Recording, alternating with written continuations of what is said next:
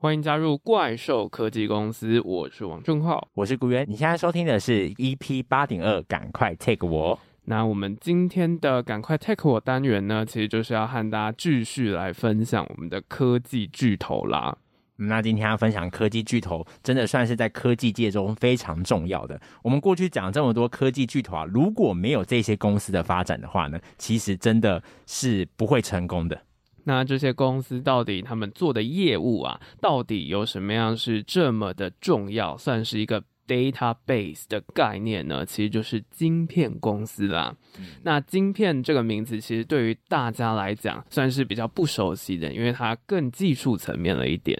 嗯，那其实，在晶片里面又分成很多种。今天呢，我们一开始先带大家来了解一下晶片中我们最常听到的 CPU。那相信大家都知道啊，一台电脑呢是由非常多的硬体组合而成的，像是中央处理器，也就是我们常听到的这个 CPU。那我们今天就先来跟大家浅聊一下这个电脑的大脑，也就是中央处理器 CPU。那 CPU 的英文全称呢是 Central Processing Unit。那为什么说 CPU 是电脑的大脑呢？因为 CPU 主要的工作有算术、逻辑运算跟解读电脑中的每一个指令，来控制电脑其他硬件的运作。嗯，那讲白话文呢，其实就是当我们在打字的时候呢，电脑上面之所以它的字会显示啊，就是因为有 CPU 可以帮我们把这些输入的讯号进行运算之后输出来。嗯，所以说一台电脑啊，如果你没有 CPU 的话，就好像人空有其他的器官，这些器官我们就可以比喻成是硬体这样子。有这些器官，你却没有大脑 CPU，那就无法思考和支配其他的机关来处理任何的事情。好，那我们在了解完 CPU 简单的概念之后呢，就要来和大家介绍一下最常见的两款 CPU，分别是由不同公司进行的 X86 还有 ARM。那为什么 CPU 会有不同的种类呢？这里就有一个大家必须要先知道的概念，也就是什么是指令集架构。嗯，那指令集架构呢，我们可以用造一台机器人来理解这件事情。首先呢，我们要造一台机器人呢。我们会需要有相关的设计规范，我们不能随便乱设计的，不然这个机器人是完全不会动的。嗯，那这样的设计规范呢，放在 CPU 来说啊，其实就是指令集架构。简单来说啊，这个 X86 和 ARM 其实就是 CPU 两种不同的设计规范。嗯，那这种设计呢，除了你明确规范它的外形之外呢，更重要还要规范这个机器人可以做哪一些事情嘛，像是前后左右啊，那这个其实就是所谓的指令。那很多指令合在一起呢，就是指令集啦。嗯，那我们回过头来看 CPU，因为它主要的工作，我们刚刚前面讲的就是运算，那这些指令就是加减乘除嘛，又或者是说它可以去辨识不同的讯号。那整个 X86 和 ARM 的差别啊，最主要的就是指令集的不同。那 X86 采用的是一个 CISC 的架构，也就是 Complex Instruction Set Computer，这个就是复杂指令集的意思。那 ARM 相对而言，它采用的就是简单指令集 （Reduced Instruction Set Computer）。嗯，那它的缩写就是 risk。那我们再回到这个机器人例子啊，如果说你是这个 X86 机器人，好了，我们就这样子来比喻，它的指令集呢，通常是会比较复杂的，像是呢，它可以跳舞。当想让这个机器人跳舞的时候呢，机器人它其实只要执行跳舞这个指令，它就会动作了。嗯，那 ARM 机器人的话，如果你是想要让它跳舞，就没有这么轻松啦。尽管它就叫做简单指令集，因为啊，它本身它就只有非常简单的指令，它只会前后左右这些比较基本的。所以呢，如果你是想要达到跳舞的效果呢，你就必须要执行非常多个指令。嗯，那这样感觉啊，X86 似乎是比较便捷啊，但事实上呢，却是 ARM 架构是为了修正 X86 才产生出来的产物哦。嗯，这怎么说呢？其实就是早期电脑大多使用 x 八六其实是为了要节省程式设计师他的设计时间，因为他们只要透过一个指令呢，就可以执行复杂的程式。那这样子的缺点呢，就是为了让一颗 CPU 啊拥有这么多的复杂的指令，它就必须要更多复杂的电机体设计在晶片上面。那随之而来的就是更耗电、更高的发热量。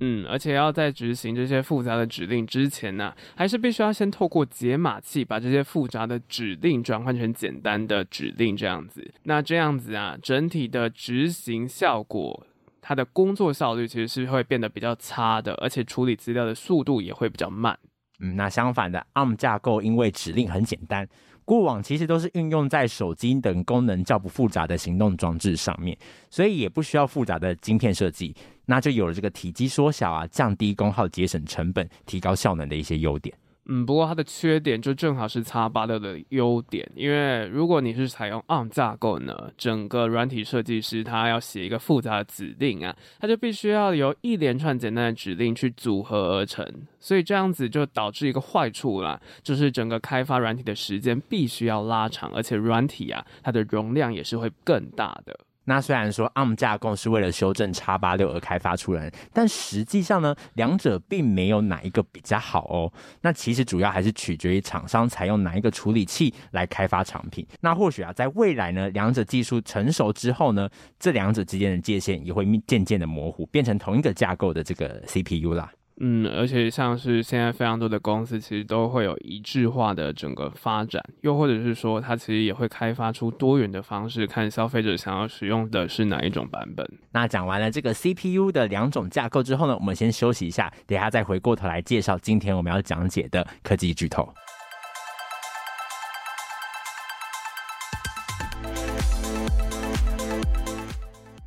欢迎回到怪兽科技公司。那既然我们刚刚的科技名词，我们讲到 CPU 呢，那今天要介绍的就是跟 CPU 界非常相关的两个晶片巨头啦。那分别就是 Intel 和 AMD 两间公司。那这两间公司，他们主要研发的 CPU 呢，都是属于 X86 架构的。那关于整个 ARM 架构的大厂，我们会留到 EP 九点二，也就是下一集哦。嗯，那首先呢，我们就先从 Intel 这家公司来开始说起。不过呢，在谈到 Intel 之前，我们必须先追溯一下整个晶片的发展史啊。一开始的电子计算机呢，它其实透过一个叫真空管的东西，作为他们电路控制的一个电子元件。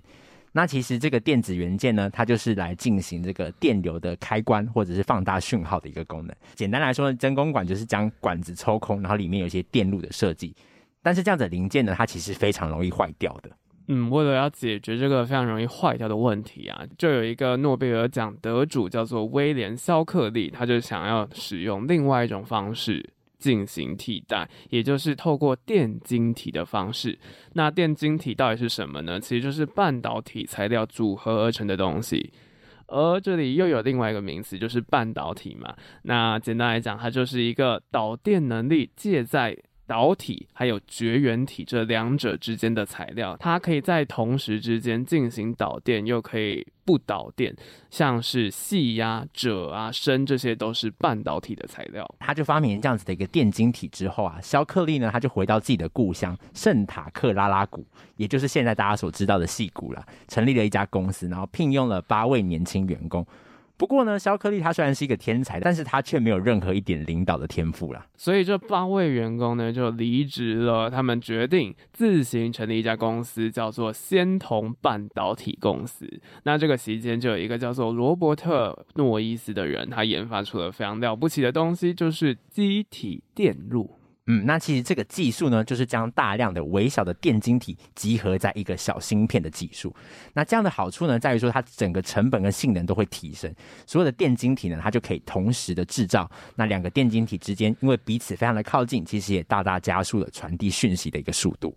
嗯，那这个发展啊，就让仙童半导体快速的崛起，但同时啊，也因为诺伊斯这个人他非常的正直啊，在整个公司的管理上面没有办法扮黑脸，所以就导致内部的组织管理还有产品的问题就渐渐的失衡了。在一九六八年的时候啊，他和另外一个人，也就是高登摩尔，那这个摩尔有没有觉得非常熟悉呢？嗯，真的。这个摩尔呢，其实就是发现摩尔定律的那个摩尔哦。那这个诺伊斯啊，他就和摩尔他们就决定一起辞职，就再度的离开了这间公司，并且在同年七月共同创办了 Intel 英特尔。接着，他们这个第三位的员工，也就是安迪·葛洛夫呢，他就自愿加入他们。那他其实也成为了这个 Intel 的创办人之一。那三个人呢，他们其实各司其职哦。诺伊斯他负责技术的一个发展，摩尔则负责技术的实现。那葛洛夫呢，他则是负责商业化的管理。我们现在对于 Intel 的印象啊，其实就是非常会做 CPU 的一间公司嘛。但是其实呢，当时 Intel 它并没有朝向 CPU 进行研发，而是 RAM。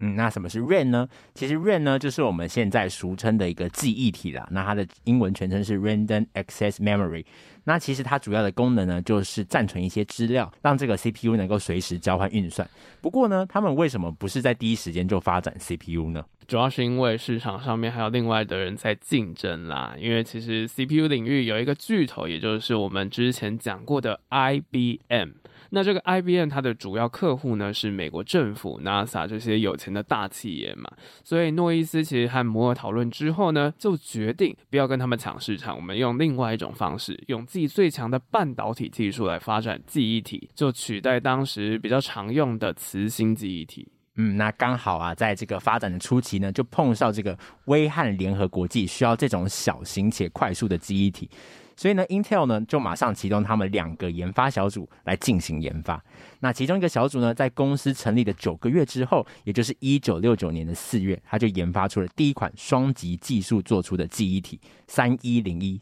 静态记忆体。而这个也是 Intel 成立后的第一个发明哦。那另外一个小组啊，他随后在摩尔的带领之下，成功研发出是一个 MOS 技术研发出来的记忆体，叫做一一零一静态记忆体。那这一代呢，相较于前一代三一零一啊，它可以暂存的空间是更大的，也成功取得和汉威联合国际的合作，就开始量产了。这个时候啊，Intel 正式开始进入到了记忆体的市场。嗯。那也就是这种双小组的开发模式啊，也成为 Intel 后来许多技术创新常用的一个手段。先透过一个小组进行技术的开发，再透过另外一个小组进行管理的革新，让整个技术能够更加的完善。不过，这个记忆体量产之后，却没有让 Intel 这间公司开始赚钱，整个公司它是处于亏损的。原因就是因为啊，非常多的计算机厂商其实把记忆体买来之后呢，并没有实际去投入使用，在当时啊，他们只是快速的了解整个工作原理而已。嗯，再就是说，其实这两个记忆体它的售价也还是比较昂贵的，而且速度相较于当时的磁芯记忆体来说，其实没有快太多，所以也不够具有竞争力。那所以 Intel 就再次透过双小组开发了成本较低的动态记忆体。嗯，那这个最后生产出来的一一零三动态记忆体呢，则是巩固了整个市场，然后加上它的成功行销啊，就有让非常多的厂商投入到实际的生产链当中，带动了整个 Intel 的营收，然后也为未来的发展奠下了一个很重要的基础。嗯，到了一九七零年代的时候啊，因为跟这个日本的比斯康合作，那 Intel 呢，它就开始。正式发展处理器，制造出了他们的第一颗 CPU，Intel 四零零四。不过当时 Intel 它的主要营收还是来自于记忆体，所以它并没有全力发展整个 CPU。是直到一九八零年代啊，个人电脑开始发展之后，日本的整个记忆体晶片制造厂开始压缩到了 Intel 的利润之后呢，当时的总裁葛洛夫他才计划把 Intel 转型成为一个全力发展 CPU 的公司。不过当时啊，Intel 其实还没有办法完全独立生产 CPU 去应付消费者的需求。但是为了推动转型啊，这个有点偏执狂性格的葛洛夫就硬着头皮在三个不同的地区的工厂开始生产了处理器。那也为了消除这个自己的一个竞争对手，那他在一九九五年的时候呢，就停止授权给他的对手，像是这个 Z Log 或是 AMD 这个晶片的设计给这两家公司。嗯，不过即便如此啊，CPU 还是没有办法成为 Intel 的主要收入。后来又是合作案，才导致了整个 Intel 的营收发生变化哦。这个事情也就是一九八五年的时候，IBM 它在自家的个人电脑放上了一个 CPU，采用的是 Intel 的 X 八六架构八零二八六，这个时候才成为它的主要营收。嗯，那紧接着呢，因为这样子一个合作案呢、啊，Intel 呢就迎来他们急速发展的一个阶段了。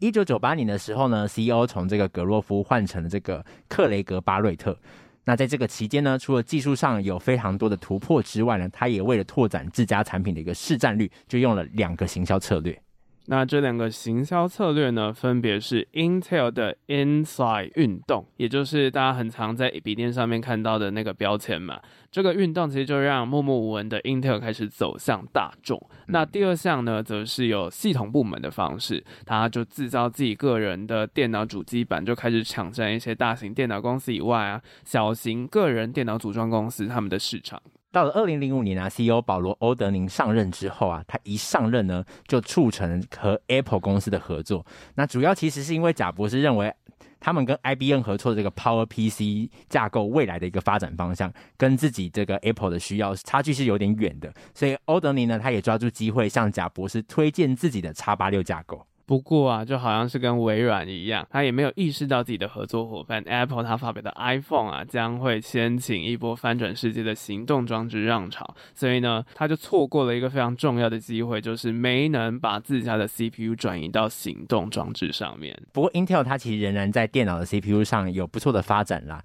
但与此同时呢，其实有许多的竞争者也迎头赶上了。那其中最有名的就是 Intel 的老敌人 AMD 啦。那两家电脑在 CPU 的竞争上其实是互有消长，也推动整个 CPU 啊迈向多核心的发展的一个进程。嗯，不过就在二零二零年的时候啊，Intel 它的大客户 Apple 做了一件非常可怕的事情，它就是不再采用 Intel 的 X 八六架构，将全面开发 ARM 架构的晶片。也就是我们常见的这个 M 系列的晶片嘛，那因为它没有 Apple 这个大客户了，所以 Intel 就陷入了一个非常大的危机。在疫情时代啊，我们很常讲，就是说。很多人都有这种半导体啊、晶片相关的需求，反而是这个供不应求的时候啊，Intel 它的净利润是在减少的。嗯，所以啊，于是二零二一年的时候啊，从 Intel 离开已经十一年多的这个帕特吉辛格呢，就被邀请回来担任这个执行长。那听起来怎么很像有点像这个 Apple 的故事一样？那、嗯、他一回来呢，他就修改这个 Intel 过时的政策，像是六十五岁一定要退休的这种政策，甚至向美国政府喊话，要投资本土的半导体产业，不要依赖台积。电这个风险实在是太高了，所以希望能够获得更多的金源来促成转型啦。那有关于 Intel 的转型，我们会在后面的议题继续讨论。接着，我们就要来介绍另外一间公司 AMD。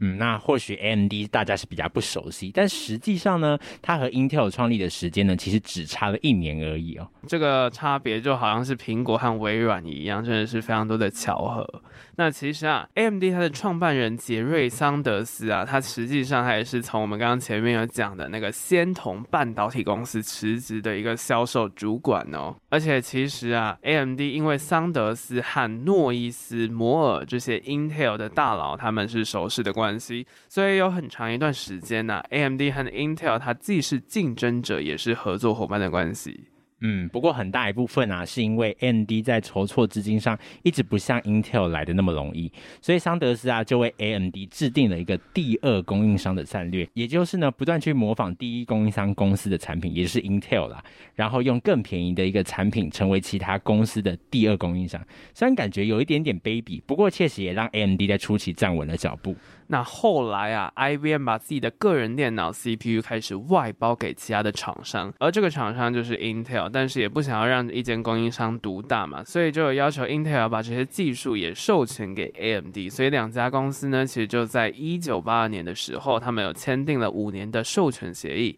，Intel 就把自己开发的 X 八六架构处理器的技术呢，就分享给 AMD 哦。嗯，不过啊，就在 Intel 第三任 CEO 葛洛夫上任之后啊，他就单方面撕毁了。和 AMD 的协议嘛，于是呢，AMD 开始和 Intel 就打起了诉讼战。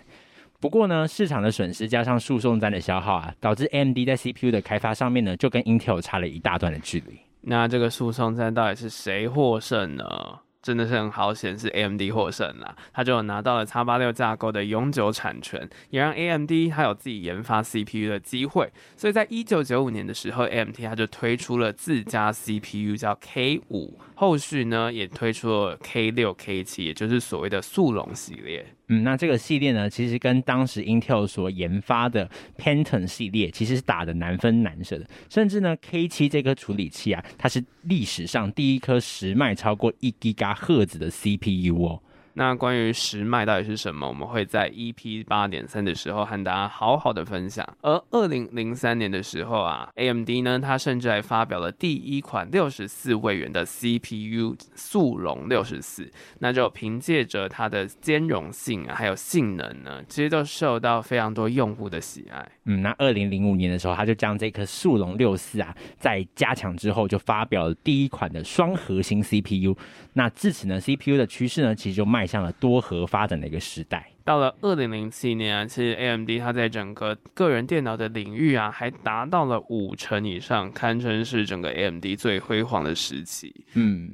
不过就在这个时间点呢，AMD 做出了两个决策。第一个呢，它就是买下了 ATI，准备前进显示卡市场。不过呢，这个决定呢，让自己腹背受敌啊。Intel 在推出 Core 系列之后啊，也就是大家所熟悉的 i 三、i 五、i 七之后啊，以更好的效能呢，拿下了消费级的市场。嗯，那什么是 ATI 呢？刚刚讲到他有买下了 ATI 嘛？嗯，没有错。那 ATI 呢，其实就是做显示卡的一个公司啦。那就是因为看上了就是显示卡的市场，所以他就把这间公司买下来了。那为了要应应 Intel 的这个新系列呢，AMD 它也推出了新的架构，推土机架构。不过啊，它的性能是真的是蛮悲惨的，所以也让 AMD 它的市占整个陷入谷底。嗯，那刚才有讲到它这个收购的这个 ATI 嘛，那面对这个显示卡的龙头 NVIDIA，其实 AMD 开发的显示卡也尝不到任何的甜头啦。那另外 AMD 它做的第二个决策呢，就是把 AMD 拆分成两间公司，一间是负责设计的，一间是负责生产的。不过啊，在经历刚我们讲了它陷入低潮的时候，AMD 其实为了营运就把自己的生产公司卖掉了，所以它现在就变成是一个只负责设计的公司，也就是无厂的半导体公司。那这个低潮期呢，一直到这个二零一四年，一位优秀的女性企业家，